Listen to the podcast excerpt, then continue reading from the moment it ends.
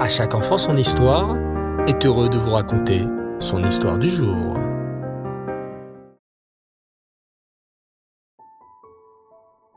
Bonsoir les enfants et Reftov, j'espère que vous allez bien. Baou Hashem. Alors ce soir, nous nous retrouvons pour vous raconter la suite de l'incroyable histoire de l'affaire Finali. Vous êtes prêts? Alors, écoutez bien. Les parents Finali, Franz et Annie, ont été arrêtés par la terrible Gestapo, la police des nazis. Leurs deux petits garçons de deux et trois ans, Gérard et Robert, qui s'appellent en réalité Guédalia et Réhouven, sont, eux, cachés chez Madame Poupère, une amie de la famille. Mais en 1944, cachés des enfants juifs est très dangereux. Les nazis, cachem effacent leur nom, fouillent dans chaque maison, à la recherche de chaque juif. Madame Poupaer a peur de garder ses deux enfants.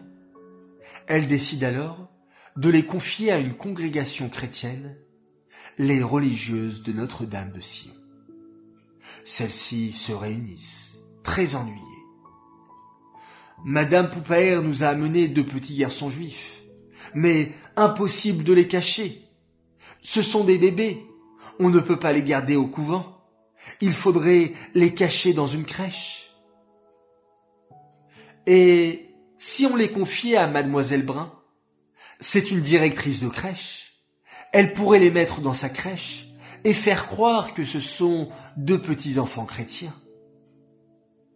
Mais mademoiselle Brun, au départ, refuse de garder ses petits. Écoutez, je cache déjà d'autres enfants. Je ne peux pas en rajouter deux de plus. C'est trop dangereux et trop compliqué. La congrégation ne sait pas quoi faire. On ne peut pas les abandonner dans la nature. Ce sont des bébés. Impossible, réagit une autre. Les nazis les trouveront et les tueront. Oh, ce sont des enfants, ils n'ont que deux et trois ans. J'ai une idée. On va donner de l'argent à mademoiselle Brun. Si on la paye, elle acceptera certainement de les cacher. Et effectivement, ce plan fonctionna. Mademoiselle Brun annonce les femmes de la congrégation. Prenez ces deux enfants, cachez-les. Nous vous payerons pour cela. Soudain, le visage de mademoiselle Brun change. Ah, si vous me payez, c'est différent. Allez, donnez-moi les petits et l'argent je les cacherai dans mon château du vif. Et c'est ainsi qu'un petit matin de février 1944, Gérard et Robert Finali sont déposés chez mademoiselle Brun. Mademoiselle Brun va s'occuper des deux petits, Gérard et Robert, avec un autre petit garçon juif qu'elle adoptera après la guerre, Guy Brun.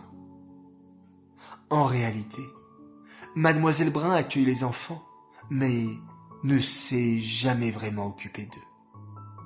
Elle passe ses journées à sortir et à courir dans la ville. Et lorsqu'elle rentre le soir, elle est très fatiguée et ne s'occupe pas des enfants qu'on lui a confiés. Mais alors, qui s'occupait d'eux? Qui s'occupait des petits Gérard et Robert Finali? Qui leur donnait à manger? Qui leur racontait des histoires le soir avant de dormir? Mademoiselle Brun ne faisait rien de cela.